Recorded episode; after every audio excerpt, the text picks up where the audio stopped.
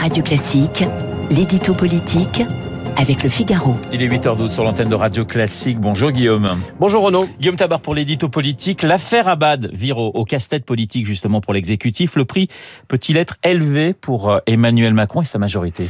C'est-à-dire c'est plus qu'un casse-tête, c'est un piège pour l'exécutif car ce sujet dévore tout l'espace politique et médiatique et a d'ores et déjà torpillé les débuts du gouvernement d'Elisabeth Borne.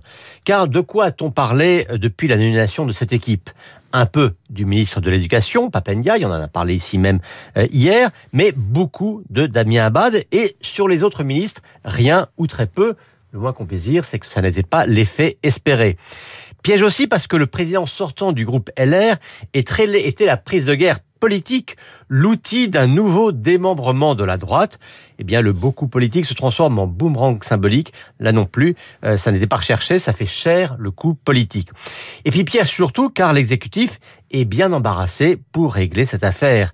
Euh, soit il s'en tient simplement à ce que dit la justice, et alors il s'expose à l'accusation de ne pas prendre au sérieux la parole des femmes victimes d'agression, soit il renvoie illico euh, Damien Abad, et là, c'est piétiner la présomption d'innocence et accepter que les condamnations médiatiques ou politiques se substituent au travail de la justice, laquelle, faut quand même le rappeler, avait notamment déjà classé une des deux accusations visant Damien Abad. Alors, sait-on, Guillaume, quelle solution, euh, vers quelle solution penche Emmanuel Macron et Elisabeth Borne? Écoutez, la question qu'on peut se poser, c'est est-ce que on est devant un premier cas de désaccord entre le président de la République et sa première ministre?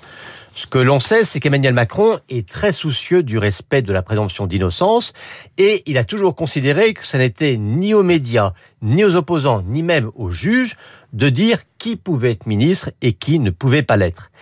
Elisabeth Borne, elle, elle est entrée dans une colère noire quand elle a appris cette affaire et ses toutes premières déclarations dimanche allaient dans le sens d'une très grande sévérité, euh, laissant comprendre qu'il n'en fallait pas beaucoup pour qu'elle en tire les conclusions tirer les conclusions, c'est-à-dire pour virer Abad. Et d'ailleurs, elle lui a dit vertement lors d'un tête-à-tête lundi soir. Et ce qui a surtout foutu en rogne, c'est que son ministre des Solidarités ne l'ait pas alerté du danger que ce sujet explose médiatiquement. Alors, sur le fond et en public, la position du président et de la première ministre est commune, à savoir, seule la justice peut dire ce qu'il en est.